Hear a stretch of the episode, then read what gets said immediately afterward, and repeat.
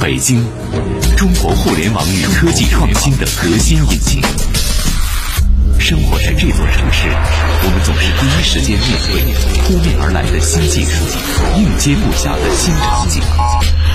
生活方式以前所未有的速度不断改变，和我们一起去聊科技、神卡、互联网。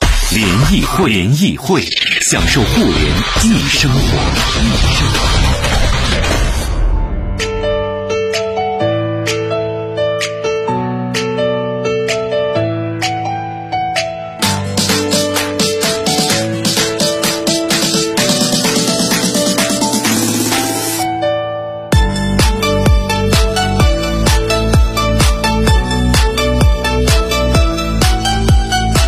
享受互联易生活，这里是联谊会。大家好，我是盛博。各位下午好，我是张琪。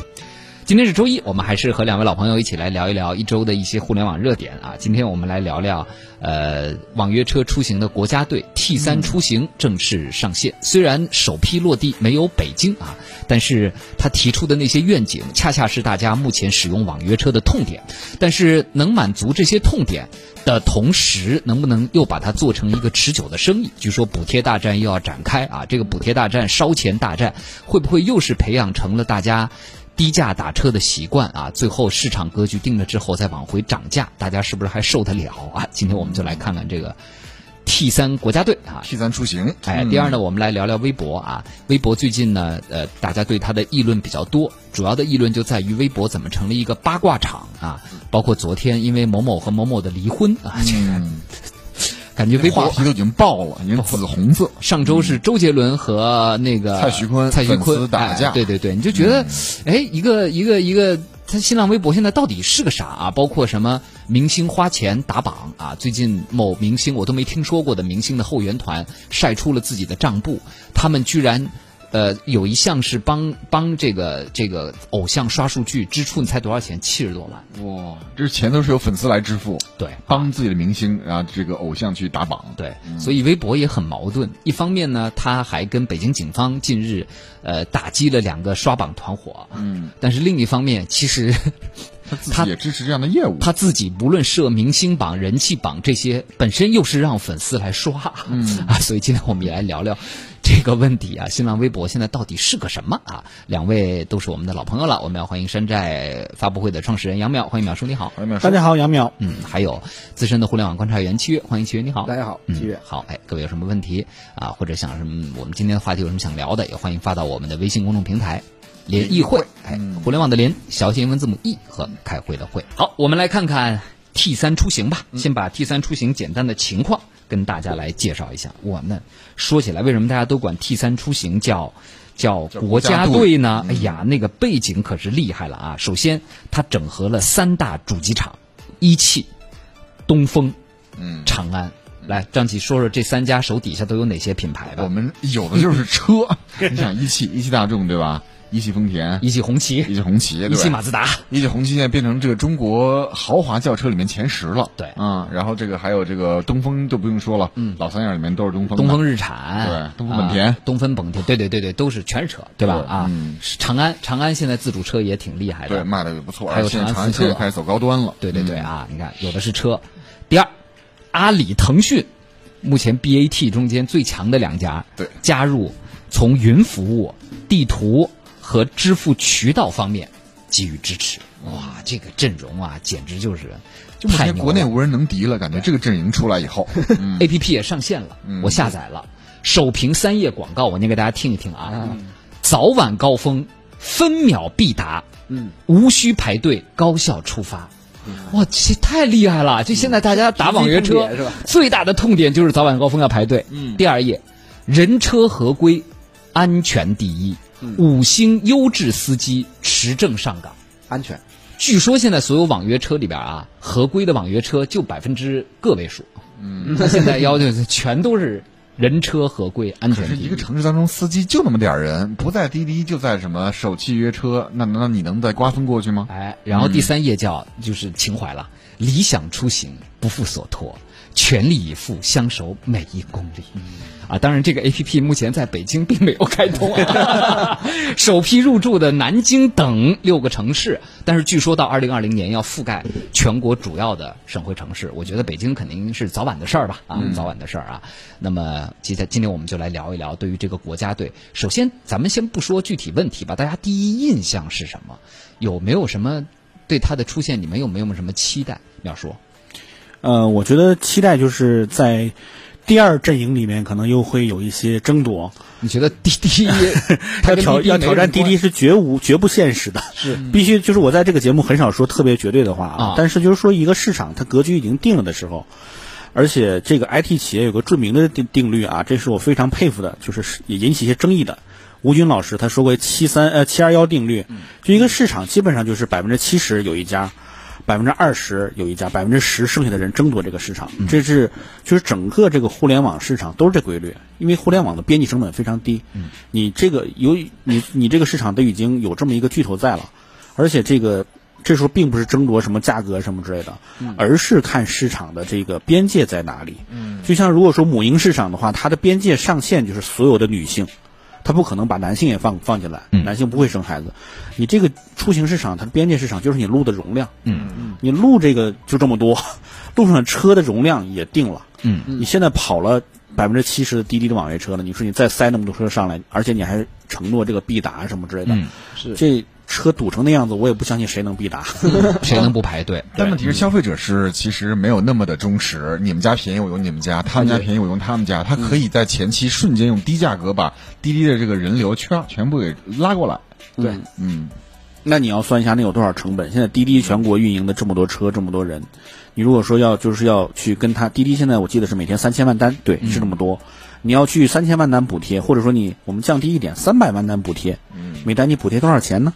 你有多少资金可以投入呢？而且是国家队哦。嗯啊，好，所以淼叔是上来毫不客气的，就是 你最多也就是在第二阵营混个响动，对，跟滴滴是没关系的，对没没没什么关系啊。企业呢？其实我是从企业这个运行效率来看啊，嗯，就是说滴滴它那个维度就是，我不需我公司不拥有一辆车，所以我的成本会非常的低，嗯，对，然后我不需要。给那么多这个司机的这个师傅来交这个五险一金，嗯，交给固定的工资，对吧？其实我的，然后我不需要去买那么多的车，所以我的我的成本会可以很高，而且我的这个通过互联网服务，让就是你的司机加入，还有乘客来使用，它的效率是很高的一个事情，就是在它的它的服务边界。会很广，对吧？那那我一下子我可以开一百个，甚至把国内所有的城市都开上都可以，对吧？但是你自营 B to C 的方式，那你就会遇到很多可这种成本的问题。虽然有这么各种国家的啊，包括刚才是摩念的，比如说 BAT 都有参与，但是我听了一下，就是他们很基础的服务啊，我也可以接入啊，就是这并没有想象的那么支付啊什么的地图啊这些东西都是可以接入的。对啊，你是一个开发者，你都可以接入啊，这这并没有什么，对吧？重点是说。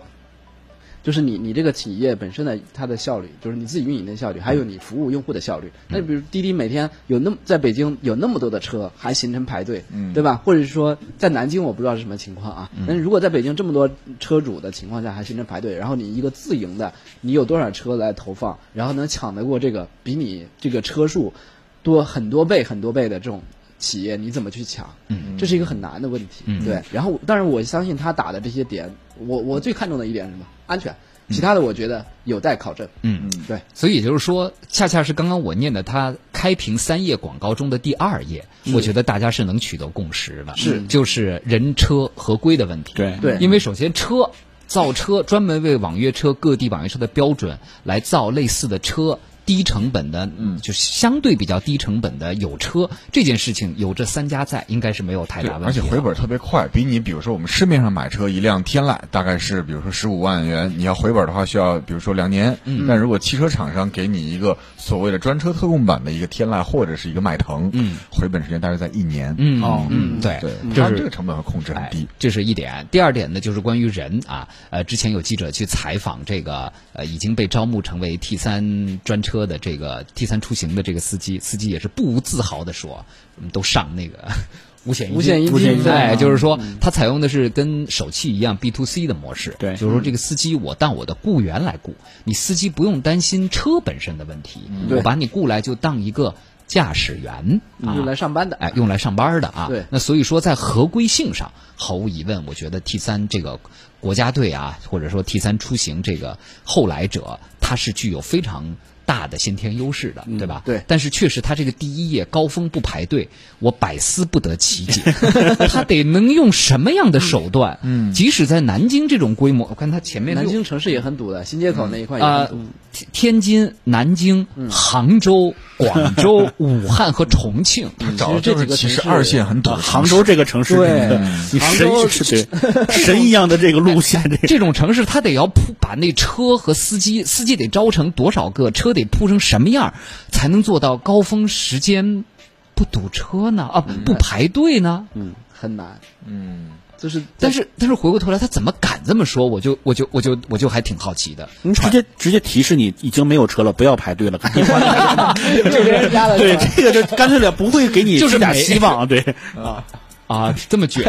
对，这也这这也是一种办法。现在也的确有一些软件会告知你。啊，就没车。对啊，但周末去阳朔想坐个里程专车，本本城市地区不提供里程专车啊，就这样，无需排队。是对啊。深空说了他自己的体验，他说四月初去南京玩的时候呢，正好首汽约车开始让司机交份钱了，跟南京首汽约车司机聊了天，他就说南京的首汽约车大多数优秀司机都投奔一汽了，那儿待遇更好。当时我感觉也挺好的，有了更广泛竞争，对行业对消费者都是好事儿。嗯嗯，哎，那这个这个竞争啊，一会儿咱们来聊一聊，他会。比如说，跟在第二梯队现有的一些出行 A P P，包括第一梯队，会有一个什么样的竞争？对，咱们一会儿可以说一说啊。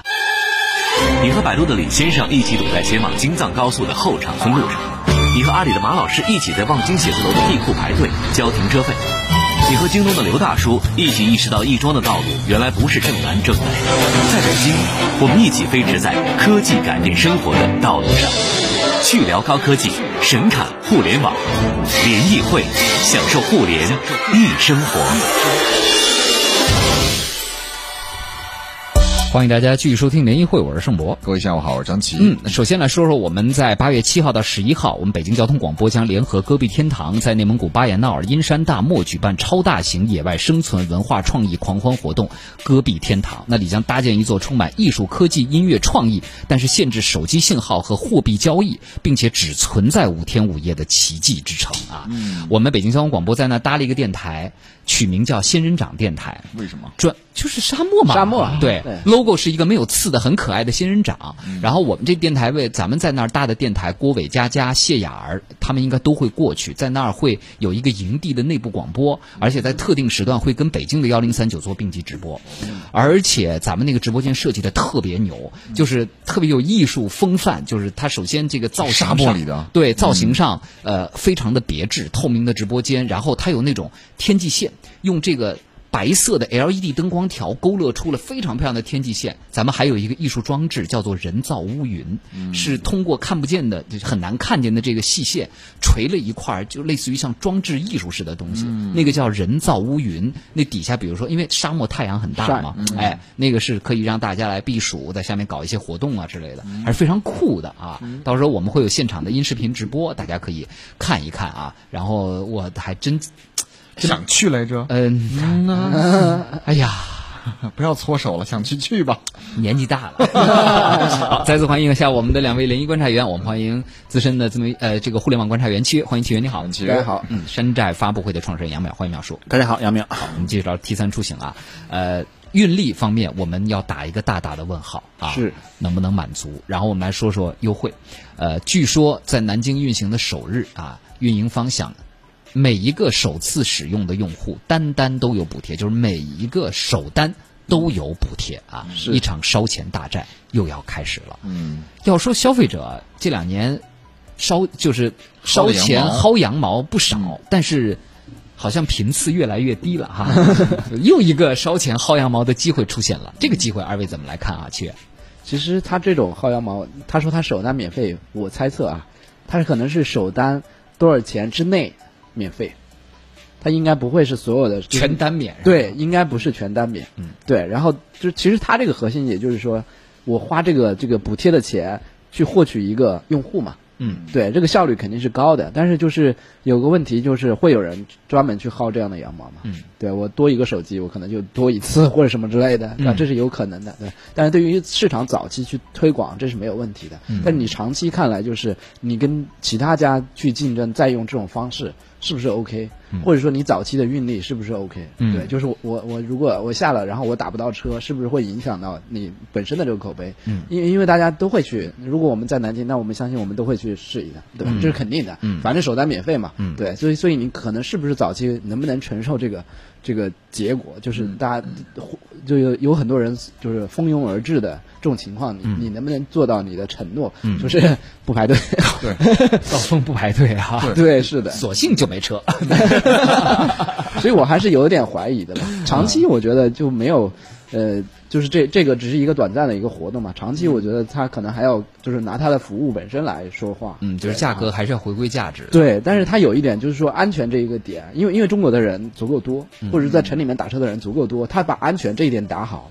它的市场应该足够他吃了，他也不一定说一定要去，他把就是鸟叔说的，把第二梯队是好好守好是有可能的，他也不一定说我一定要去把滴滴怎么样，对吧？但是就是你这一个安全这一个点，你就能吸引到很多的客户。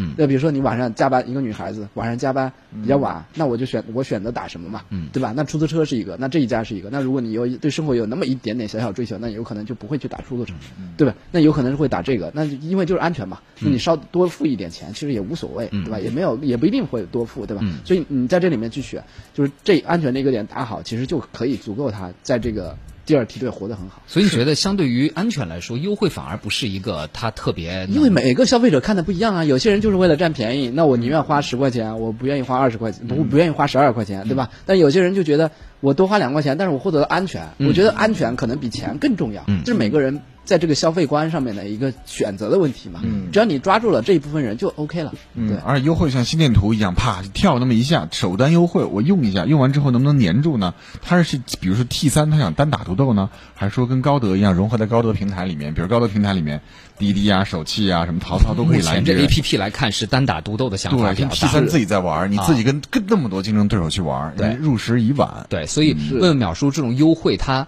因为优惠大家知道烧钱的，尤其是以烧钱的这种优惠，它更多的是昙花一现。那在发布会上，包括后来的记者专访中，呃，他们的负责人也在回避这个问题，就这个优惠会不会？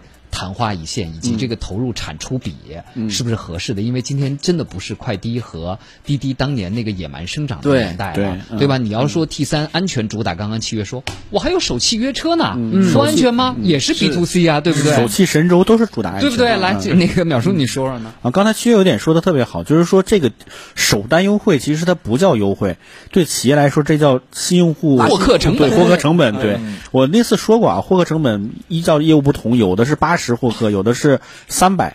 获得一个客，也有的最贵的七百块钱获得一个客，所以说无论如何，对你在南京市内打个车的话，你你就是三百以内去获得这一个，无论如何都是合算的，这个成本企业应该算在内的。嗯，所以首单优惠我们可以，甚至我可以就是更激进的说，你可以首单全部免费。嗯，你只要别从南京打到杭州就可以。嗯啊，南州市南南京市内它可以 cover 得到。嗯，但是呢，就是刚才张琪也说了，除了这个获客成本，还有个留存成本。嗯嗯啊，这个现在大家更重视。你你这个 app 一下载完了，沉寂了。这个对你这个优惠来说，你就是白付出了，你还得去有留存，要去运营它。这个时候你怎么样去不断的去唤醒这个用户，打你，呃，打开你这个的兴趣，打不是打你的兴趣，吓我一跳。这个呃，这个这个这是一个很大的挑战。嗯，你你光主打安全，你刚才也说了，其实也不够了。嗯，这么这么多安全的这个东西，你可能你可能要有一些节日运营啊，有一些企业的这个入驻啊，嗯，可能打发票很方便啊，等等等等。总而言之，我觉得对 T 三来说还是挺大的一个挑战。嗯，是，就这条路并不好首先，价格战你肯定打不起。我现在我可以话放在这儿，对你绝对不可能跟滴滴打价格战。对啊，你跟这个手气或者这个神州打价格战，说实在的，也不是那么可那么那么可行的，因为当年打价格战的后后台是大家为了推广移动支付，有很多金主为这个买单的。嗯。对。你现在拿你自己的资金去打价格战，我跟你说情况完全不一样很很很很快就没了。对，而且啊。如果说像 T 三这种 B to C 的模式的话，那早晚来看，它要回归到一个合理的价格。对那现在来看，比较合理价格的一个标杆，就是类似于这种，它叫什么绅士出行之类的，那就是守约。但大家其实现在对于首汽约车，包括神州专车的贵，大家都是这个达成共识的，对吧？因为你的最起码是出租车翻倍的这个价格。对是就是它这个成本在这放着。对，所以说你早晚你总有回归价值的这一天在价格上。对所以可能这一次消费者也会更清醒一些。我被你的首单优惠吸引过之后，你还有什么办法能让我留存，让我下一次想到还打开你使用？对，嗯除非他接下来，比如说除了这三家车企大集团之外，联合更多车企，因为现在每家互联网呃每一家这个造车企业都有自己的共享出行部门在尝试。你接下来联合宝马、奔驰，联合什么其他的一些品牌都在做，把这个馅儿铺的更多。反正我跟你讲，嗯，我我说一句我的我的想法啊，不一定对，就是别说再加更多家了，嗯，这三家走下去，大家能不能保持统一的步调和思想，嗯，都会是一个问题。是的，嗯，这个你们专业啊。对，这个汽车 汽车江湖内部不不是因为对啊，各个企业它它毕竟它都属于不同的企业，但这三家企业气质特别像，都是国企范儿。国企范儿，国企跟国企还不一样，嗯，对不对啊？对嗯，对，这个联盟究竟能有多紧密？嗯，互相的利益关联能有多深？这个咱们以观后效。但是总体就像很多听众说的，有一个竞争也不是坏事儿，是多薅一根羊毛不是坏事儿。更重要的是，能够在网约车安全这个问题上去做出独特的标签，更不是什么坏事儿，对吧？对。但是又回到淼叔刚刚说的这个问题上来，网约车的瓶颈上限是路，嗯，就是回过头来，北京得要堆多少辆网约车，才能让大家高峰的时候都能打到车？嗯，如果说大家高峰的时候都能打到车，即使你坐到车，这路还能开吗？对，就坐在车里就好了。也许未来的想法就是，你所有的私家车你就别出来了，你就打我们的网约车吧，然后等着未来自动驾驶之后。你觉得现实吗？对吧？为什么不让大家坐地铁？对呀 所以我就说，其实刚刚我们在直播间也聊到，导播间也聊到这一点，网约车出行啊，它真的是在北京这样的大城市，它不应该成为交通的常态。对，不是通勤用啊。嗯啊，所以它就更它的上限就更不是道路这么这么宽广了，它的上限各地可能还会出相关的规定来限制整个网约车的数量。对，嗯，所以拭目以待吧。反正现在我发现了，北京这个城市在交通这个问题上，竞争对手想要进来不是很容易的。美团到现在都还没进来，嗯，T 三什么时候进来咱也不知道啊。滴滴踩过的坑，大家都得踩一遍，对完全避不开的这个 啊。对，但有一些小牌子像 AA 啊、阳光出行啊，现在北京现在开始慢慢开始进来了。曹操好像曹操也有，对，也有对，但是你你会用吗？曹操，你下载了一个，或者你导打不着车，他就没车，你说对呀你下次还有兴趣打？直接高德导流啊对对对，嗯。哎，好吧，就这这这个出行这问题，大家还是要有一个正确的预期和期待对，。千万别拿它当出这个通勤用。我们刚才说了，对，优惠这个东西，大家也要有一个正确的期待。嗯，薅过就算了啊。好，我们来说说微博啊。呃，微博昨天又火了一把，因为明星的这个离婚的这个事儿啊，曾经这个呃微博上的各种嗯这个资源还是挺丰富的，也是大家愿意，比如说很多时候我们都说大家现在不在百度里搜索了，嗯，有什么问题上微博上搜索。那天我聊旅游攻略的时候，我也说说你与其比如出去国外旅行，下周啊说慕尼黑十八度。穿什么衣服？你与其去气象台查网站，你不如上微博上查查目前在慕尼黑的游客发的微博，打个星号，打个慕尼黑哎，，他们穿的都是什么衣服啊？曾经这个微博也是一个非常重要的一个大家获知各类资讯和信息的平台，但是这两年总觉得有点怪，啊，就是微博每一次火背后都是明星。嗯，而且这明星我们都不太认识，都是八卦，的对啊，都是八卦。然后呢，这两年对于刷流量的这个事情呢，微博又很矛盾。一方面呢，他对外的姿态是我们反对刷流量，我们不要这样刷流量，我们要健康成长。但另一方面，他设置各种各样的明星榜，制造各种各样的争议话题。回过头来，又是想让大家去。给明星刷流量、做超话，把他们给顶上榜。哎，所以我我到现在我就很看不明白，微博到底它现在还是个什么样的一个一个舆论场，是一个什么样的生态啊？所以今天也跟二位来聊聊，同收音机前各位朋友也来说说，您还用微博吗？现在您用微博想看的到底是什么？您会发的又是什么呢？七月现在还发微博吗？很久没有发了吧？嗯，看微博吗？很偶尔的看一下，你看，就是有什么娱乐事件，然后上去看一下。边缘用户上的优质信息已经不多了。以前看新闻有什么突发新闻啊等等，你就叭刷微博，绝对有。对，现在优质信息不多了，只能看点什么娱乐八卦。就娱乐八卦，所以。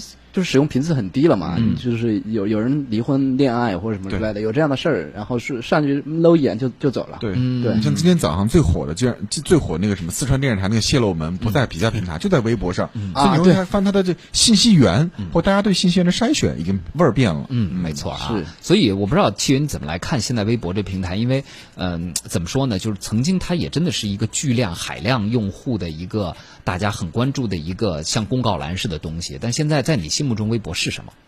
在我我的眼里，就是一个娱乐八卦的一个聚集地，就是其他的好像没有太大的作用。我以前我也跟张琪一样，有什么突发的新闻，对吧？然后不是很清晰，对吧？然后在微博上搜一下就能出来。现在基本上。对，然后各种各类信息也已经很全了，甚至朋友圈都能解决这个问题，对吧？所以就是在我的这个定位里面，就是娱乐八卦看一眼就没了。对，然后就是很很很短的一个消遣的东西吧。那你觉得这对微博来说是不是一件坏事儿？肯定是个坏事。它未来是不是就会示威了？对，其实你就是说，你看我们上去看看的是明星八卦，或者是看这些娱乐新闻，对吧？其实我们的目的不是为了看微博，嗯，我们的目的是为了看那个内容，嗯，对吧？所以那如果是有别的平台可以替代。就是有明星进去了，然后有他的动态，那我就不用微博了。嗯，还有一个就是你，你微博把所有的宝都压到一个点上，你对自己是不是对？然后是就是对这个这么大一个体量的公司，是不是有点太过于把宝压在一个事情上？是不是要多更多的宝在里边，才才有可能是说，就是你多几条腿，你变得更硬一点，就是要分析厚度更厚一点。对，所以现在我觉得，我觉得微博可能就是。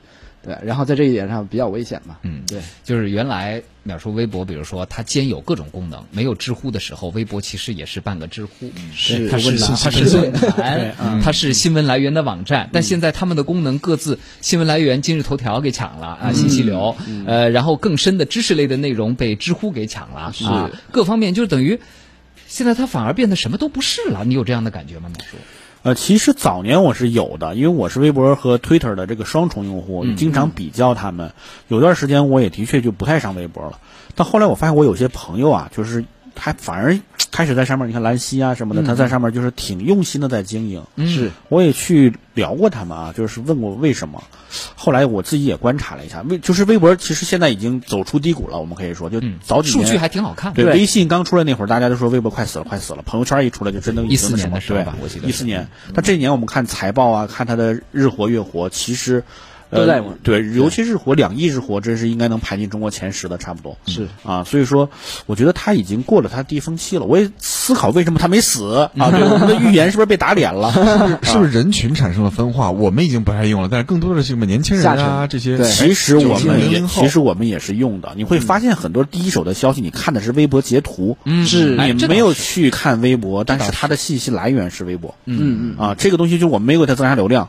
但是我们不知不觉还是成为了他的这个用户，影响力覆盖之处。嗯，而且我们会可能就是下意识的，有些时候一些权威消息什么的，我们得去微博上去搜一下，因为它政务和警务啊什么这些我们比较关心的。嗯，一定在微博上。这个后来我思考了一下啊，就是它，最最关键它是个开放的平台。